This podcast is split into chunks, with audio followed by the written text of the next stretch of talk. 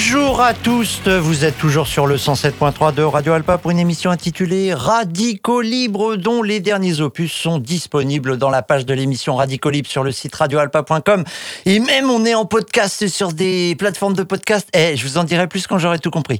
Dans la série, on n'a pas encore gaspillé assez de ressources. Le circuit du Mans accueille un grand prix un grand prix plein de youtubers samedi 8 octobre. Oui, ça me donne l'occasion euh, de ne pas en dire trop sur les youtubers ni sur le grand prix qui les accueille, mais surtout de vous parler d'un collectif qui est en train de se former contre les sports mécaniques et plus particulièrement contre les 24 heures du Mans. Oui, la gabegie des 24 heures du Mans.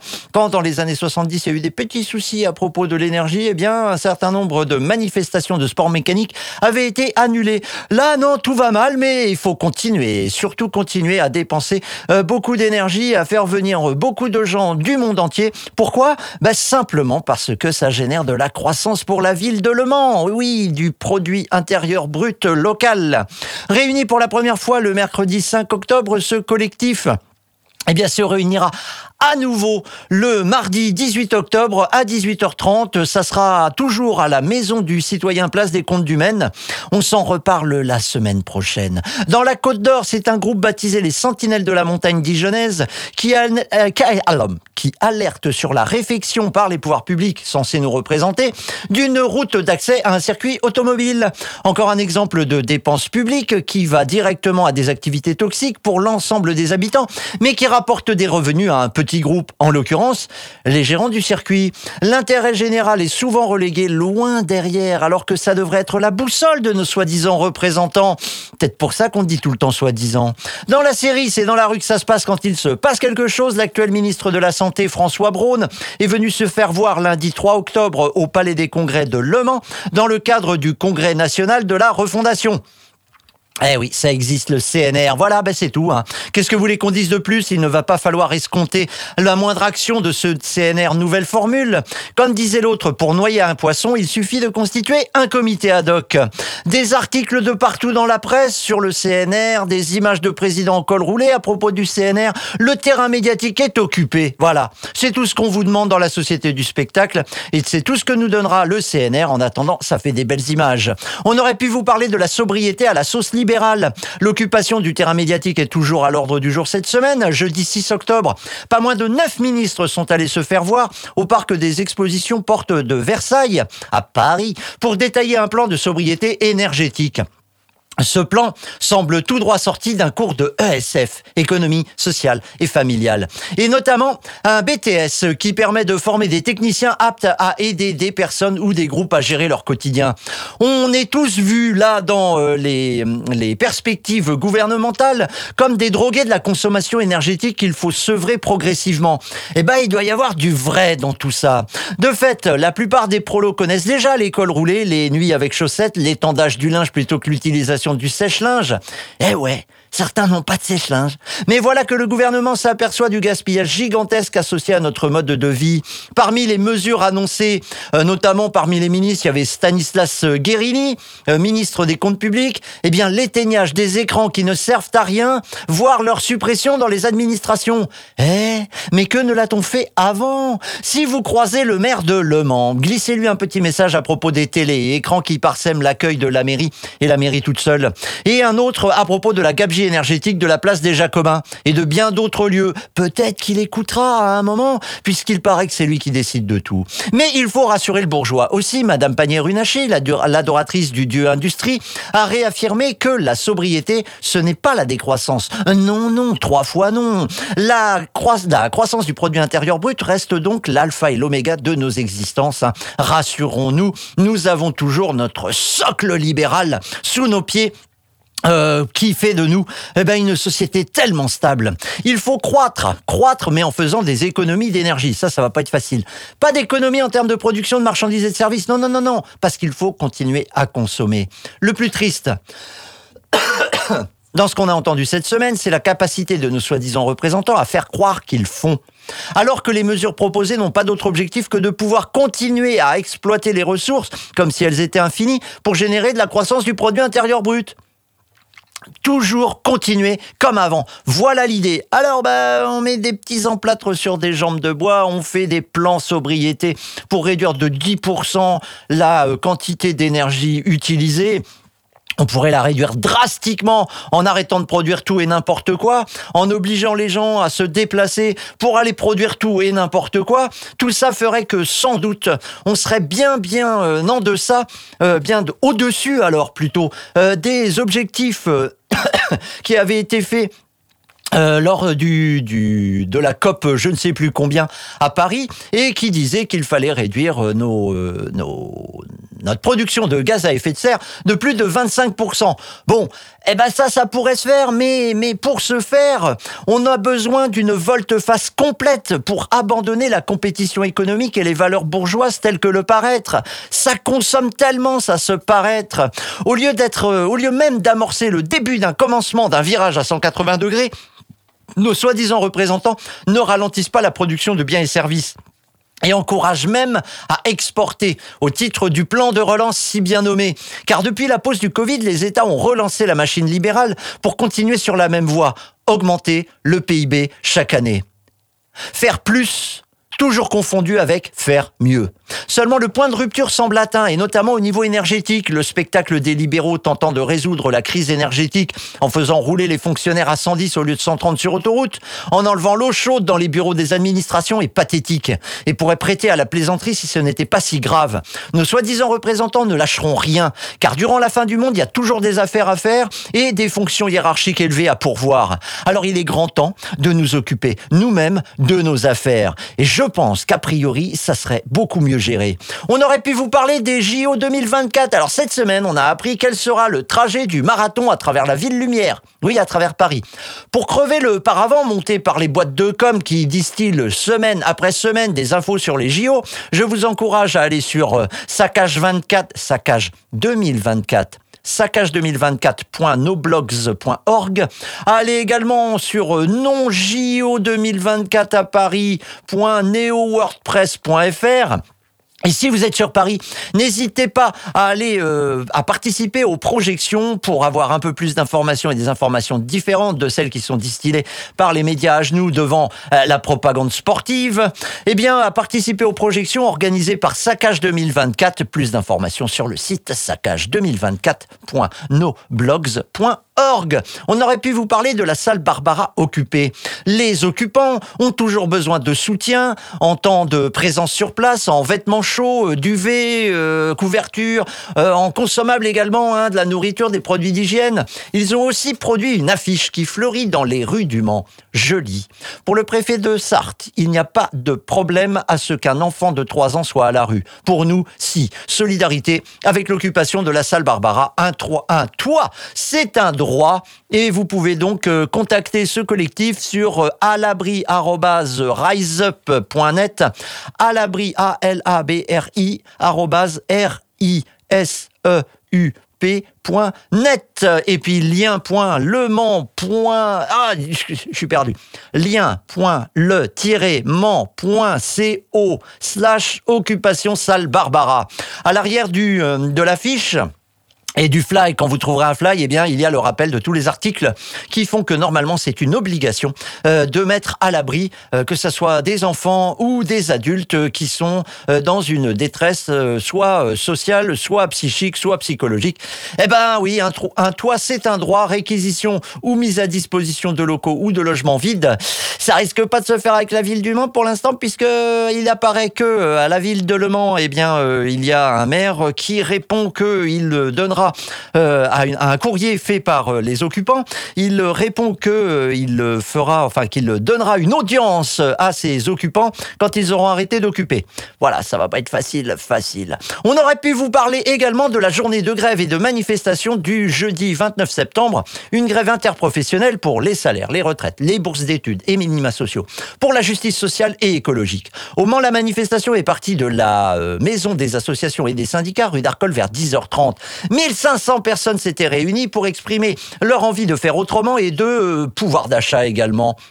Alors, la presse locale, eh ben, elle, elle est dans le grand écart. Hein. Ils étaient un millier selon le Maine Libre, près de 2000 selon Ouest France. Et là, le Ouest France, qui ce coup-ci donne une prime de 30%, quand d'habitude, il réduit les contestataires de l'ordre économique et politique libéral plutôt de 20 à 30%, je comprends pas. Enfin, en tout cas, toujours pas les bons chiffres. Au-delà de ces chiffres, car rappelons-le, la légitimité n'est pas indexée sur la quantité, la manifestation fut l'occasion d'entendre au micro officiel du camion de la Cégette une prise de parole sur, je les faux besoins créés par le marketing. Ça se passait à l'angle de la rue de la Galère où est situé le MEDEF.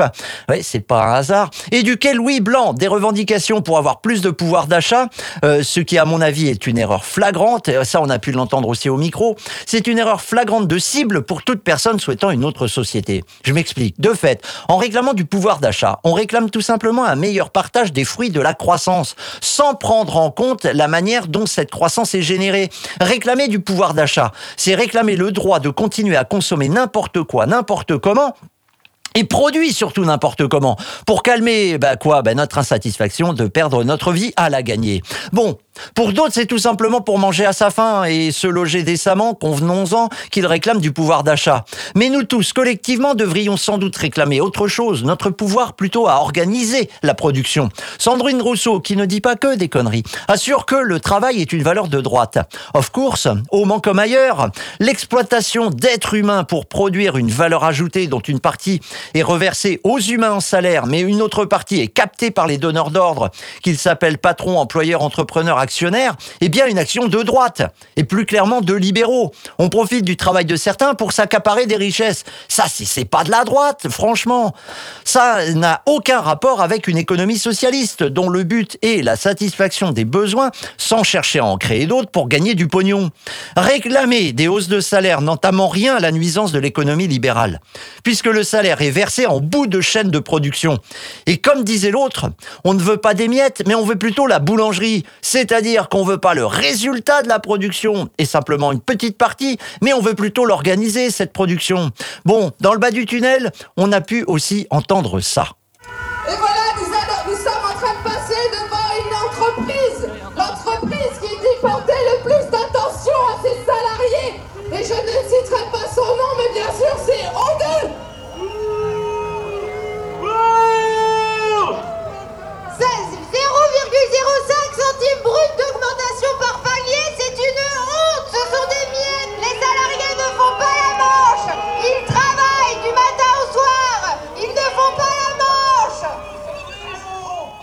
Bon, vous l'avez entendu, on était à côté de O2. C'est bleu, c'est dans le bas du tunnel. L'entreprise qui vous propose de, je cite, prendre le temps. Oui, prendre le temps sur toutes ces publicités, c'est prendre le temps. Prendre le temps pourquoi? Eh bien, c'est le vôtre, le temps que vous pourrez utiliser à faire des choses qui vous plaisent. Et c'est celui de quelqu'un de plus pauvre, le temps à qui vous allez acheter justement un peu de temps pour que cet autre effectue des tâches qui vous gonflent. Ou alors sont peu valorisantes, ou les deux, comme par exemple faire le ménage chez soi. En clair, nettoyer ce qu'on salit. Ou alors s'occuper des devoirs des gamins, ou entretenir le jardin, etc. Éthiquement, c'est déjà pas terrible de faire faire à quelqu'un d'autre qui n'a pas le choix des tâches qu'on est capable de faire mais qu'on peut éviter en payant, en achetant du temps. Mais en plus, la société O2 cherche à réduire au maximum la paye des employés pour augmenter d'autant la rétribution des actionnaires et des dirigeants. Alors, d'accord avec la femme au micro sur l'exploitation seulement, à un moment je tique un peu, souvenez-vous.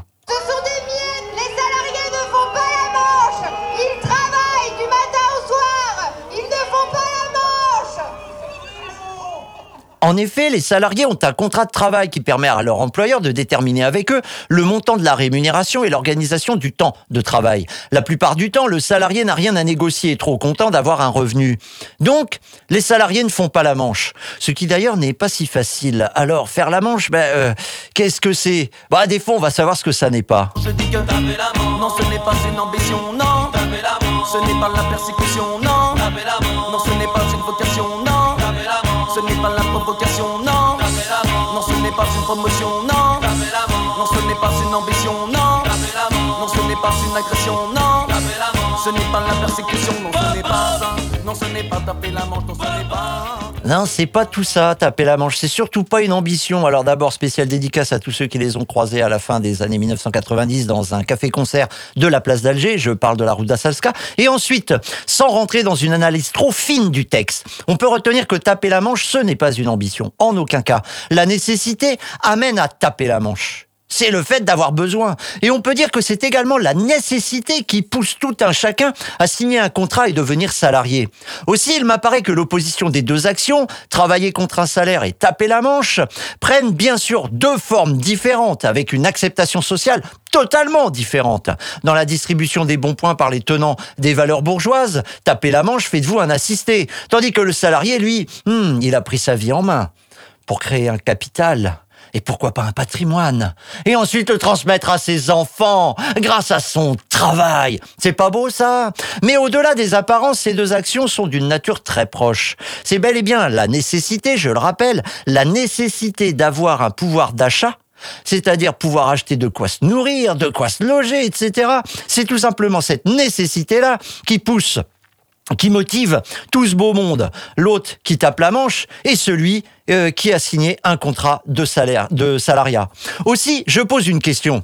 Si l'on considère que la nécessité fonde les actions de tous ces gens, ne fait-on pas que relayer le discours des dominants en opposant les prolos qui ont un emploi et ceux qui mendient?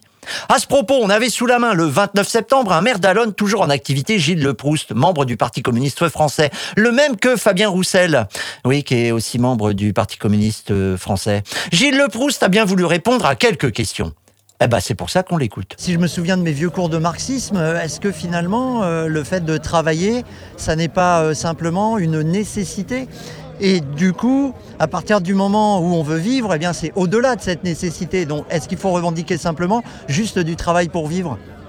Bien sûr que non. Faut... Alors, le travail quand même dans nos sociétés font partie euh, de la vie sociale, c'est un aspect, mais après il faut réfléchir et travailler sur quelle conception du travail. Parce qu'effectivement, des gars et des filles qui aujourd'hui, des hommes et des femmes qui travaillent euh, dehors, euh, qui font des heures supplémentaires 40-45 heures, c'est insupportable. Donc effectivement, mais dans le même temps où il a le pouvoir d'achat, on réclame également les 32 heures euh, et puis les moyens de pouvoir vivre sa vie sociale, le sport, la culture. Donc c'est un tout. Mais dans le même temps, la question, moi je vois les gens que je rencontre en Alonne qui travaillent, y compris ceux qui ne travaillent pas, ils me disent Monsieur le maire, on n'y arrive plus avec ce qu'on touche par mois. Donc voilà, c'est pour ça que moi je ne suis pas pour opposer les choses. C'est des choses complémentaires et en ayant l'ensemble des débats dans la tranquillité, la sérénité. Et je crois que c'est ça être un homme de gauche. D'accord. Enfin, la sérénité, normalement, le Parti communiste, je sais qu'il a abandonné euh, la vertu révolutionnaire, mais il est là pour changer véritablement les choses. Est-ce que là, c'est pas euh, finalement faire une politique d'accompagnement je pense que le Parti communiste n'a pas abandonné les choses. Parce que quand on, propose, de, par exemple, de, de, prendre de l'argent euh, dans les actifs financiers, etc., pour le redistribuer, je considère que c'est profondément révolutionnaire quand on se défend, quand on se mobilise pour le service public. Donc combattre la, société marchandisée, c'est profondément, révolutionnaire. une révolution en 2022, on n'est pas en 1789, même s'il faut prendre toujours la leçon de l'histoire, voyez. Donc non, je pense qu'il ne faut pas opposer les choses. Euh, moi, je pense qu'il faut faire du communisme tout de suite. Par exemple, quand des collectivités font les bibliothèques gratuites, quand on se bat pour le bus gratuit, bah, c'est combattre la marchandisation, c'est comment C'est à mettre en perspective une autre société. Donc moi, modestement, comme maire, comme citoyen, c'est ce que j'essaye de faire. On notera que Gilles Leproust a dit par deux fois qu'il ne croit pas qu'il faille opposer les choses à bon entendeur. On notera aussi que le PCF est révolutionnaire mais à la sauce 21e siècle. Alors, on aurait pu vous parler de pouvoir d'achat et de tentatives de résoudre un petit peu les difficultés de la population par la réforme et le réformisme encore longtemps. Mais finalement, on a préféré vous parler du pouvoir de faire avec Nantes en commun.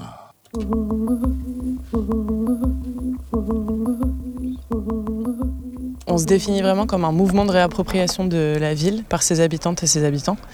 Nous venons d'entendre Margot croiser cet été qui nous présente succinctement, c'est le moins qu'on puisse dire, Nantes en commun, un mouvement de réappropriation.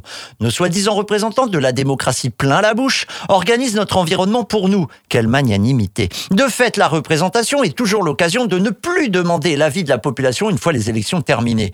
D'autres assurent que la démocratie participative est respectée, puisque dans chaque projet d'envergure de modification de notre environnement proche, de notre milieu, de ce qui fait euh, que euh, ben, on est euh, présent quelque part dans un espace. Il existe une consultation de la population à travers les enquêtes publiques permettant de valider l'utilité du projet. Bon, la critique habituelle du manque d'objectivité des dossiers mis à disposition du public, de leur haute technicité, la critique que l'on peut enrichir du manque d'objectivité des pouvoirs publics, des coûts déjà engagés qui n'incitent pas à remettre en cause les projets, sont autant de points négatifs à l'utilité démocratique des enquêtes publiques. Aussi, il semble bien que nous devrions nous réapproprier les décisions qui nous concernent très prosaïquement, même quand elles sont prises à l'échelon le plus près de nous, c'est-à-dire au niveau de la commune. Alors comment, par quels moyens se réapproprier le territoire? Nantes en commun a pour euh, fonction de reconstituer des communs. On écoute Margot qui nous en dit plus à propos bah, de Nantes en commun et de son action. On a commencé, avant de se dire qu'on créait des communs, on a commencé à lancer une grande enquête sur la ville, sur euh, plein de thématiques, euh, l'urbanisme, l'énergie et plein d'autres thématiques, et sur des quartiers aussi nantais. Et en fait, on voulait réfléchir à comment est-ce qu'on se réapproprie tous ces enjeux-là de la ville et comment est-ce qu'on fait en sorte que Nantes devienne une ville, la ville de l'écologie populaire. et à partir de là, on a réfléchi à des moyens au sein des institutions. On se disait si on a les institutions, qu'est-ce qu'on qu'est-ce qu'on mènerait comme politique Et en dehors des institutions, qu'est-ce qu'on ferait? Et ça a débouché sur euh, tout un tas euh, de propositions, euh, soit d'action, soit de construction, et notamment de construction de, communs. ce que nous on appelle un commun, c'est une activité faite par les usagers et usagères. c'est souvent autour de, ressources particulières, ressources qui est gérée par les usagers et usagers. Tu parlais d'une enquête, c'est-à-dire vous êtes euh, allé dans la rue, vous avez discuté avec des gens ou des collectifs ou déjà des, des organisations structurées? En fait, ce qu'on appelle enquête, euh, c'est pas tant les enquêtes de sondage avec des gens qui nous posent plein de questions, c'est un peu une enquête à la Sherlock Holmes, c'est-à-dire on se pose vraiment euh, la question de comment est-ce qu'on se réapproprie l'énergie, par exemple. Et ensuite, on se pose, euh, c'est une série de discussions où on invite les gens, c'est des discussions publiques, souvent avec beaucoup de support, et on se dit c'est quoi les enjeux pour nous, quel est le diagnostic sur le territoire, c'est quoi les exemples inspirants qui peuvent se faire ailleurs, en France, en Europe, dans le monde, et puis c'est quoi les propositions qu'on veut qu'on veut euh, développer. Et on fait des discussions comme ça avec ce support-là où donc euh, on part de nos expériences euh, personnelles, de notre vécu, et au fur et à mesure on essaye de développer un propos politique et des propositions. Et puis aussi on fait intervenir des personnes témoins. Euh, donc des personnes qui ont une expertise particulière ou un vécu particulier euh, sur les questions. Donc là, on interpelle euh, des chercheurs, des chercheuses, mais aussi des collectifs, des collectifs militants, voilà, plein d'associations. Et on essaye comme ça d'acquérir ensemble un savoir collectif, un savoir commun qui va nous permettre de nous réapproprier ces enjeux et d'inventer autre chose. Alors les enjeux, ce serait le logement, l'énergie, l'alimentation. Et euh, donc on revient un petit peu à l'essentiel, à ce qui fait que ben, on peut subsister en fait.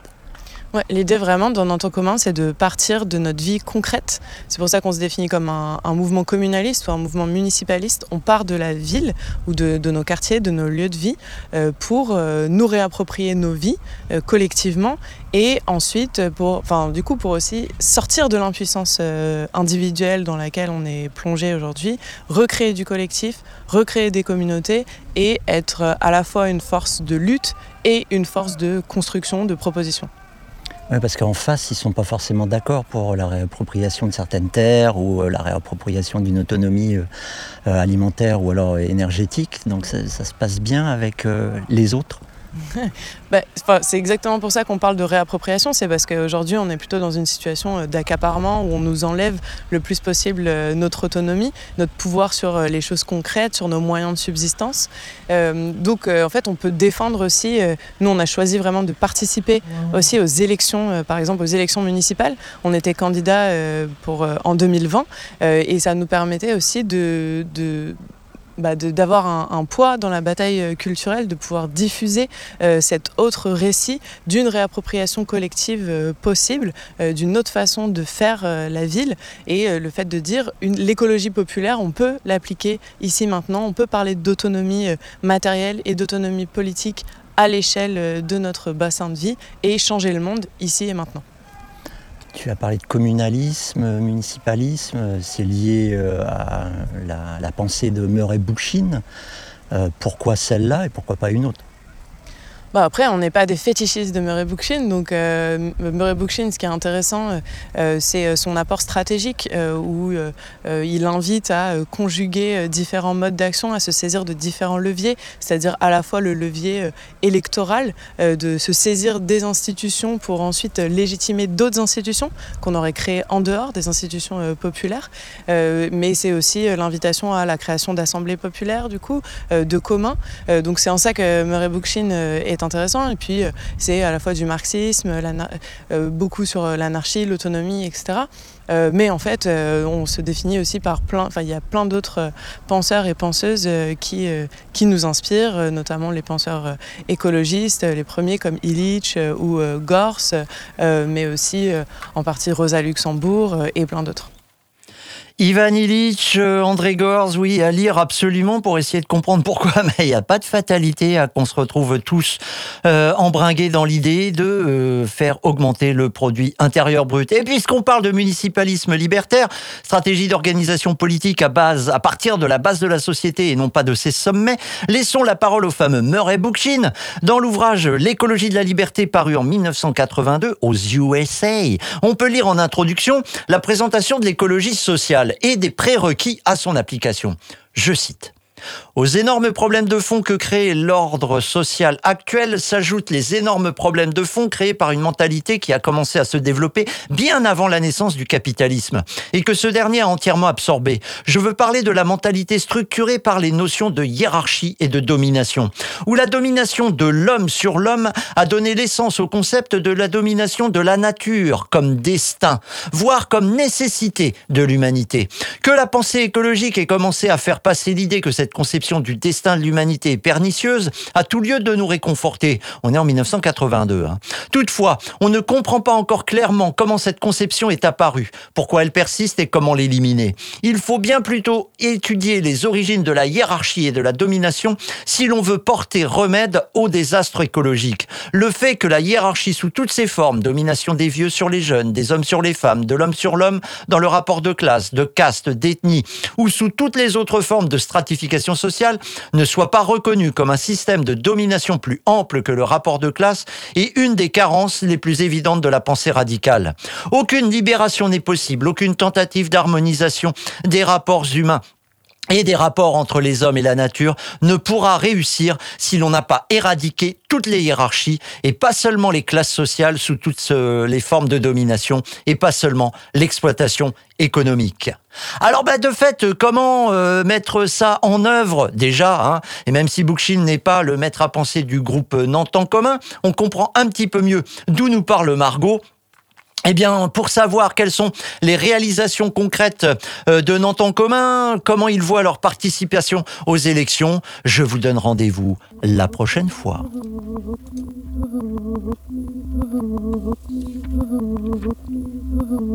Si vous vous dépêchez, il y a les portes ouvertes de l'habitat participatif euh, aujourd'hui samedi 8 octobre 2022 pour les auditeurs du direct de 10h à 14h visite euh, de Le Pré des Hauts-Bois, chemin des Hauts-Bois à Pruyé le Merci de vous garer derrière l'église et de cheminer à pied. Et donc eh ben ça aura lieu euh, à partir de 10h et puis jusqu'à 14h. N'hésitez pas à aller faire un petit tour sur habitatparticipatif-france.fr pour avoir le programme complet. Sinon pour le dimanche 9, il y a la fête des arbres au jardin de Tavano, c'est rue de Tavano. Toute la journée, des activités, des animations pour fêter les arbres, peut-être en savoir un peu plus sur l'intérêt de ces espèces de grosses plantes. Et puis le lundi 10 octobre 2022 à l'université de Le Mans, amphi Marin-Mersenne, donc à 18h30 lundi 10 octobre, la projection d'un film, d'un documentaire qui s'appelle Rupture, qui est un documentaire sur les futurs ingénieurs et autres étudiants des grandes écoles, comme on dit, qui décident de rompre avec la carrière promise pour qui, pourquoi, dans quel but? Si c'est pas pour détruire le capitalisme, ça sert peut-être pas à grand chose d'être juste en rupture de je ne sais pas quoi. Mais en tout cas, ça vaut peut-être le coup d'aller le voir. Je l'ai pas vu le, le documentaire lundi 10 octobre 2022 à 18h30 à l'Université de Le Mans. Eh ben, comme on n'est pas en avance, voire même en retard, je vous dis tout simplement, allez, au revoir.